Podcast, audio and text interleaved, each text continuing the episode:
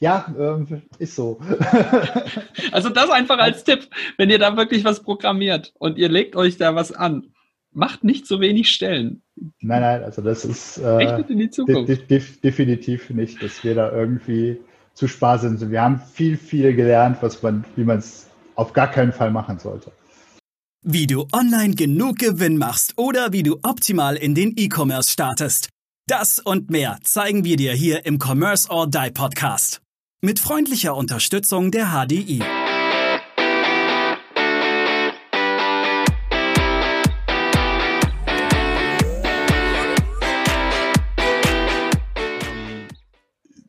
Sag mal, die so an, wenn wir so an die Zeit vor Corona denken, ja, ich meine, Corona, da hat es dann wirklich äh, wahrscheinlich auch der Letzte gemerkt, aber wie war denn so am Anfang äh, von, von Schule 24 so die Resonanz von den Händlern? Weil es gibt ja meiner Wahrnehmung nach immer noch Händler, die sagen, boah, dieses böse Internet, ja, das nimmt uns äh, Umsätze weg und so weiter. Na, um es jetzt vielleicht mal ein bisschen plakativ auch auszudrücken. Wie, wie war denn so die Resonanz, als ihr als äh, Schule 24 gestartet hat oder ist? Ähm, von, von den Händlern oder wie, oder ich, ich frage vielleicht anders, wie leicht tut ihr euch in normalen Zeiten, also wenn mal nicht Corona oder andere Pandemien dagegen drum geistern, ähm, Händler von der Zusammenarbeit mit euch zu überzeugen? Das ist sehr unterschiedlich. Also zu Schuh24 kann ich natürlich historisch sehr wenig sagen. Äh, lange vor meiner Zeit bei Schuhbenner gestartet. Ähm, ich habe es ja jetzt sehr gut live miterlebt im Bereich Taschen24. Ähm, wir sprechen da über die Lederwarenbranche. Wir sprechen über häufig ältere Semester, die vielleicht dann schon so die nächste Generation im Schlepptau haben, die dann unter Umständen gewillt sind zu äh, digitalisieren. Ähm, aber das ist schon branchenspezifisch ein sehr, sehr schwieriges Thema. Also die Taschenhändler an sich scheinen schon sehr ähm, zurückhaltend zu sein, was Entscheidungen antrifft. Äh, wir haben beispielsweise, das war genau zum Beginn von Corona, hat die äh, internationale Lederwarenmesse in Offenbach stattgefunden. Da waren wir auch mit so einem kleinen Stand da. Da habe ich wenig Publikum gehabt, weil durch Corona tatsächlich schon sehr, sehr wenige gar nicht erst gekommen sind. Und ähm, ich weiß noch genau von einem Paar, was dann da war, äh, super nett, super aufgeschlossen, die fanden das Thema sehr spannend, waren voll begeistert. Ähm, dann hat das mit Corona so richtig reingekracht. Die äh, Läden wurden geschlossen. Und dann habe ich irgendwann mit denen nochmal telefoniert. Wie sieht es denn jetzt aus? Ja, mh, hm, jetzt müssen wir uns mal erst um andere Dinge kümmern. Ähm, also auch da Chance nicht so wirklich dann genutzt.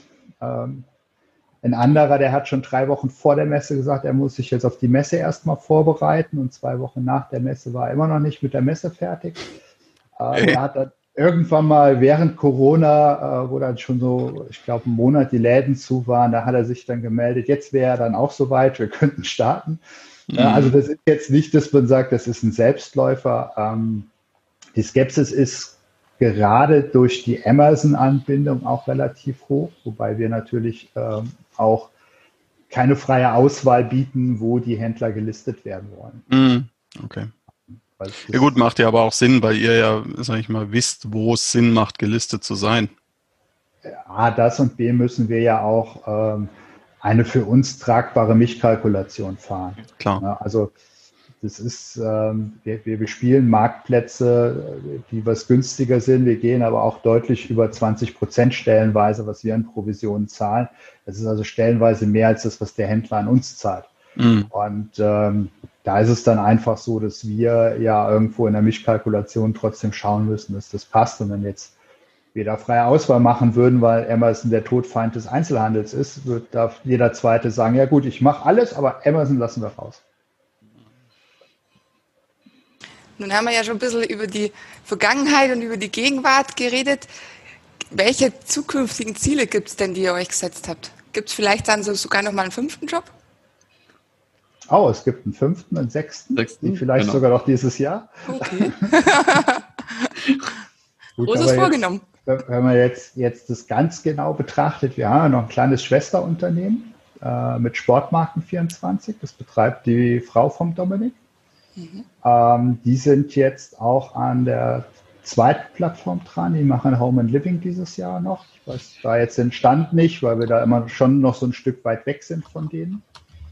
Ähm, aber wir arbeiten, ja, ein Projekt werden wir auf jeden Fall dieses Jahr noch umsetzen. Das zweite ist noch nicht so ganz raus, ob das dieses Jahr noch was wird oder Anfang nächsten Jahres. Und aktuell, ja, schauen wir uns schon mal an, wo die Reise dann weiterhin geht. Also wir haben da noch so zwei, drei Branchen ähm, im Hinterkopf. Ich weiß welche. ah, ich, bin, ich bin wirklich gespannt, wo euch die Reise noch hintreibt. Also es ist, es ist wirklich extrem spannend, was ihr da noch treibt. Lass uns aber vielleicht einfach nochmal so ein bisschen, was ist das denn jetzt tatsächlich für ein Aufwand, wenn ein Händler zu euch kommt und sich anflanschen möchte, ein neues System. Was hat er zu erfüllen? Wie lange dauert das auch von der Zeit? Einfach mal so ein bisschen, ähm, vielleicht, wir kennen ja auch den einen oder anderen Händler, einfach mal, dass man sagen kann, geh doch mal, geh doch dahin und das dauert X und es kostet dich Provision Y grob. Ja. Mhm. Ja, also bei uns ist es so, das hängt natürlich immer so ein bisschen von der Branche ab, was für ein Warenwirtschaftssystem hat der Händler. Wenn es ein gängiges Branchensystem ist, haben wir in der Regel schon eine Schnittstelle dafür. Das heißt, dann geht es vergleichsweise einfach. Ähm, er muss dann nur bei uns einen Vertrag unterschreiben, wo dann sämtliche Konditionen und Vorgaben sowas drinstehen, wie das so üblich ist. Ähm, ja, und danach geht es dann einfach, also wenn alle schnell sind, die unser Warenwirtschaftssystem schnell den Account bereitstellt, das ist sag mal, so normalerweise eine Sache von ein, zwei Tagen, dass der angelegt wird und ähm, wir dann einen FTP-Account für ihn zur Verfügung haben, wo er seine Daten hin abladen kann. Die müssen wir dann einmal initial importieren und mappen, dass unser System seine Daten versteht. Mhm. Und dann schalten wir den auch relativ schnell live. Also das ist, wenn alles klappt, ist das so eine Sache von zwei Wochen. Ja, also wenn, wenn alles rund läuft. Dann muss DHL mitspielen, weil wir für die auch immer noch einen DHL-Rahmenvertrag mit abschließen über uns. Okay. Wenn es keinen eigenen gibt, was in den meisten Fällen ja der Fall ist, dass die selber keinen äh, Vertrag haben. Ähm, aber selbst, selbst zu Corona-Zeiten haben wir ja auch in der Regel nur so drei bis vier Wochen lang gebraucht. Also da hat man schon gemerkt, wir sind an, an den Grenzen irgendwo, an allen Ecken und Enden, mhm. auch bei DHL. Ähm, unser Warenwirtschaftssystem musste dann erstmal vierstellige ähm, Filialnummern kennenlernen, weil wir da auch an Grenzen gestoßen sind, was die Feldweite angeht. Autsch. Das ist auch ja. fies, sowas zu ändern. Das ist, das ist auch nicht so einfach, wo viele sowas wirklich unterschätzen. Und äh, gerade da in so Bereichen, wo ich sage, ach ja, machen wir mal drei Stellen. Nein, mach neun. Warum? Ja. Warum drei? Ja. ja. Ja, ähm, ist so. also das einfach als Tipp, wenn ihr da wirklich was programmiert und ihr legt euch da was an, macht nicht so wenig Stellen. Nein, nein, also das ist äh, in die Zukunft. De de definitiv nicht, dass wir da irgendwie zu sparsam sind. Wir haben viel, viel gelernt, was man, wie man es auf gar keinen Fall machen sollte. Ja. Okay, aber wie ist das jetzt genau? Ihr macht einen DHL-Rahmenvertrag, das bedeutet, er bekommt ja dann auch nochmal günstigere Konditionen, als wenn er sie wirklich selber aushandeln würde. Genau, also, wir, also es ist bei uns, jeder Händler läuft erstmal in der günstigsten Stufe mit, die DHL mhm. für uns zur Verfügung stellt. Und das ist natürlich paketabhängig pro Monat. Wenn er das dann nicht ganz schafft, dann wird er irgendwann von DHL umgestuft, ist aber immer noch günstiger als das, was er sonst so, mhm. so bekommen kann. DHL hat, ist einfach der Grund, wir brauchen die Tracking-Nummer. Wir müssen die ja an die Marktplätze weiterspielen können, an die Kunden weiterspielen können. Deshalb generieren wir das Label schon direkt bei uns im Warenwirtschaftssystem. Okay. Deshalb geht es aktuell nur mit DHL. Das okay. wird sich mit eigenem System auch ändern, dass man ein bisschen offener ist.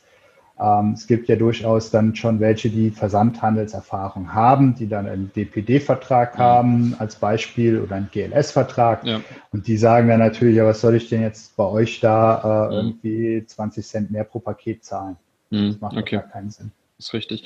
Und wie ist das dann vom Prozess her? Das bedeutet, es kommt eine Bestellung bei euch im Shop rein, ihr meldet dann wiederum dem Händler, hey, dein, dein Produkt wurde gekauft, der kriegt automatisiert dann auch die Bestellung, wahrscheinlich eine, eine, eine Rechnungsbeleg für, äh, für, seine, für seine Buchhaltung. Wie, wie sind da die Prozesse einfach genau? Also wenn bei uns eine Bestellung ins System reinkommt, dann schaut das System erstmal, welchem Händler weise ich die zu. Das ist ein Algorithmus, der da läuft, der schaut dann zum Beispiel, wer hat den meisten oder den höchsten Bestand äh, von dem jeweiligen Produkt, dass man jetzt nicht bei dem einen das letzte Paar Schuhe aus dem Regal holt und der andere hat noch drei Paar da stehen. Mhm. Würde ja keinen Sinn machen. Ähm, und dann wird tatsächlich von unserer Seite alles generiert, was er braucht. Wir haben zwei Anbindungswege. Das eine ist klassisch per E-Mail. Da bekommt der Händler alles in einer E-Mail als PDF-Anhang, Lieferschein, Rechnung, äh, DHL-Label. Also die brauchen wirklich nichts anderes zu machen, wie ihr E-Mail-Postfach im Blick zu haben, sich die Sachen auszudrucken, zu verpacken. Für die Verpackung haben wir auch äh, Sonderkonditionen bei einem äh, Kartonagenhersteller, wo sie sich dann auch einfach die Sachen einkaufen können, schon in den passenden Größen für die Produkte. Ähm, und ähm, Genau, dann verschicken die das einfach nur. Der zweite Weg ist äh, das, so ein DZV-Tool. Ähm, das ist einfach so eine Mini-Applikation, wo die direkt auf unser System mit drauf zugreifen können.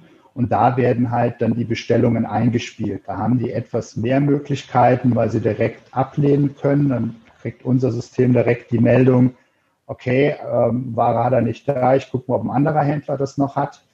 Äh, bei E-Mail ist es halt auch ein sehr manueller Weg, weil dann der Händler einfach antwortet und sagt, okay, das habe ich nicht mehr. Dann schaut bei uns einer, können wir das auf einen anderen umlagern.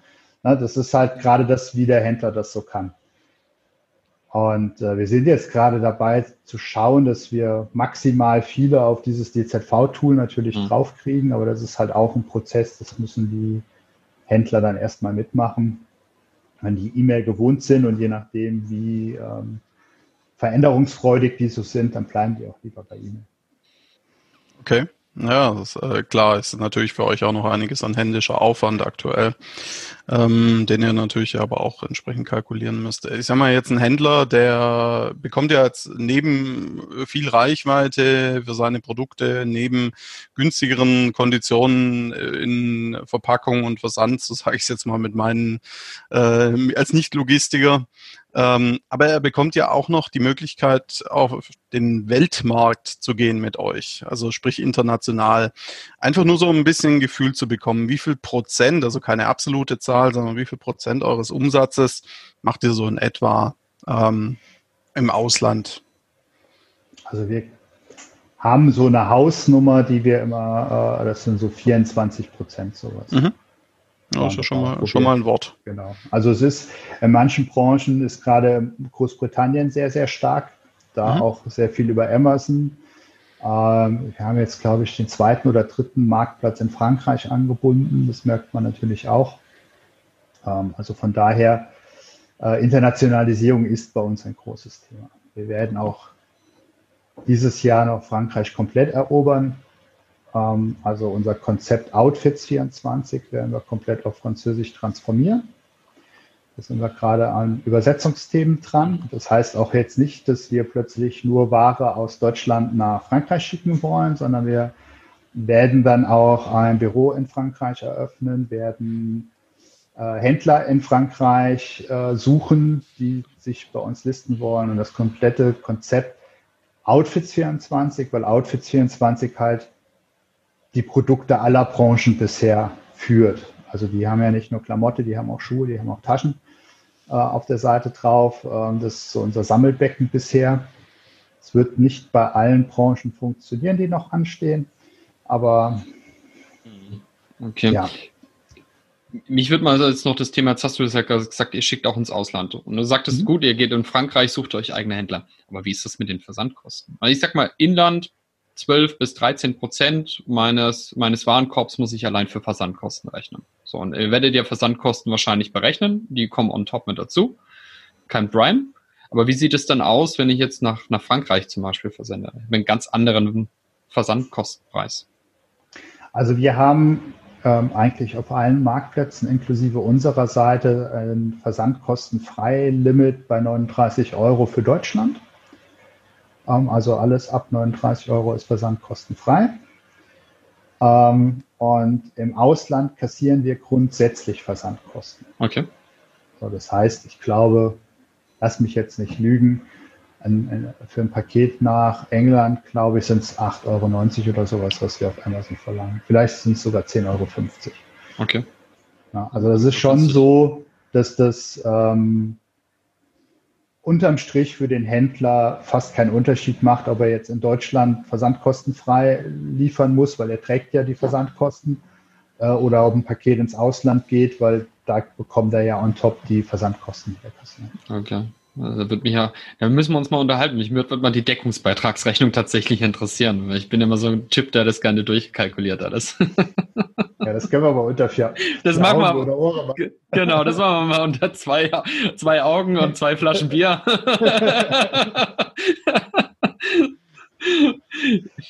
äh, super spannend. Für, für mich jetzt auch nochmal, Christian, für einen Hörer, der selber in den E-Commerce starten möchte oder sich jetzt als Head of E-Commerce bewerben möchte, mach mal das mal so. Wir hatten vorhin was anderes, aber du bist Head of E-Commerce. Welche drei Tipps würdest du jemandem mitgeben, der sich dazu entscheidet, zukünftig Head of E-Commerce zu werden? Und dann danach nochmal ganz kurz drei Punkte. Was bist du der Meinung, muss diese Person mitbringen, dass er überhaupt als Head of E-Commerce eingestellt wird? Ich glaube, die, die Sachen gehen ja schon mehr oder weniger ineinander über. Ähm, du musst 100% hands-on sein, sonst ist, bist du fehl am Platz, äh, weil du notfalls in alle Funktionen reinspringen musst. Also ich mache stellenweise äh, stupide Bestellverarbeitung, einfach weil es da brennt. Mhm. Also das ist, äh, ist halt auch, gehört für mich in der Führungsposition auch mit dazu, dass ich nicht nur mit der Peitsche da sitze und alle antreibe, mhm. sondern halt ähm, auch mit anpacke, wenn es nötig ist. Mhm. Du musst sehr lernwillig sein, weil E-Commerce äh, ist ein stetiger Wandel. Ähm, ich meine, du bist aus dem Payment-Bereich, ähm, was da in den letzten Jahren ähm, zusammengewachsen ist, um es mal so auszudrücken. das ist gut, gut, gut formuliert. ja, äh, ja, das ist ja, das ist, also, da äh, kann man ja schon gar nicht mehr, also kommt man ja so sonst gar nicht mehr mit, aber das ist ja auch gerade gerade wenn man Google nimmt äh, im Bereich Online-Marketing, da sind ja auch jährlich Veränderungen. Wenn du da nicht up-to-date bleibst, ähm, dann äh, hängst du da halt auch hinten dran äh, und kommst nicht mehr weiter. Und ähm, ich glaube, dass äh, ein dritter wichtiger Punkt ist, dass du auch offen sein musst. Ähm, dass du auf deine Teammitglieder hören kannst, sie mit einbeziehen kannst und nicht der oben dran bist, der einfach sagt, so das ist meine Welt, so muss das jetzt passieren. Mhm. Ähm, dann wirst du besser Pippi Langstrumpf, die kriegt es besser hin. ähm, aber in dem Bereich halt ist schon sehr wichtig, dass du die ganzen Charaktere mitnimmst. Jeder hat immer so sein, sein Fachgebiet. Der eine ist im SEA stärker, der andere äh, irgendwie im Social Media äh, seine Stärken. Ähm, äh, gerade wenn es um Kreativität geht, da gibt es kein richtig und kein falsch. Man muss es einfach probieren. Mhm. Und deshalb sollte man offen sein. Das motiviert dann auch die Teammitglieder. Und das ist ja auch mit so einer Kernfunktion, dass man auch die Leute so ein bisschen bei Laune halten kann. Ja, super. Dann, falls du das gehört hast und äh, Fragen an, an Christian sicherlich auch nochmal hast, was macht so ein Head of E-Commerce noch ein bisschen detaillierter? Ich glaube, dann äh, kann ich dich gerne mal an Christian weiterleiten und Christian wird dir sicherlich die eine oder andere Frage beantworten. Würde mich wundern, wenn nicht, weil Christian ist sehr hilfsbereit. Das kann ich, kann ich in, äh, in diesem Bereich unterschreiben. Dann bleibt mir eigentlich nur noch zu sagen, Christian, herzlichen Dank. Es war wirklich mega spannend mit dir. Einfach mal so tief in die vier Shops, vielleicht bald sechs oder sieben Shops einzutauchen, auch mal so ein bisschen zu gucken, was machst du und eben auch zu sehen, der Head of E-Commerce ist jetzt nicht der, der den ganzen Tag nur bestimmt und mit der Peitsche reitet, sondern tatsächlich aktiv im Unternehmen mitarbeitet, ja, und auch wirklich ganz, so blöd es klingt, aber normale Tätigkeiten mitmacht, wie jetzt auch dementsprechende Bestelle, Stellliste abzuarbeiten. Falls dir die Folge gefallen hat, fünf Sterne auf iTunes, ihr wisst Bescheid, wir nehmen auch sechs Sterne ähm, oder sieben, wenn, wenn ihr es hinbekommt, würden wir uns freuen. Folgt uns auf Spotify, iTunes, dieser. Genau. Ihr findet uns auf LinkedIn, Facebook, Sing. In diesem Sinne, macht's gut, bleibt gesund. Stay tuned. Ciao. Ciao. Tschüss. Ciao. Wir danken unserer Station Voice Abi Schreert. Bis zum nächsten Commerce or Die Online Podcast.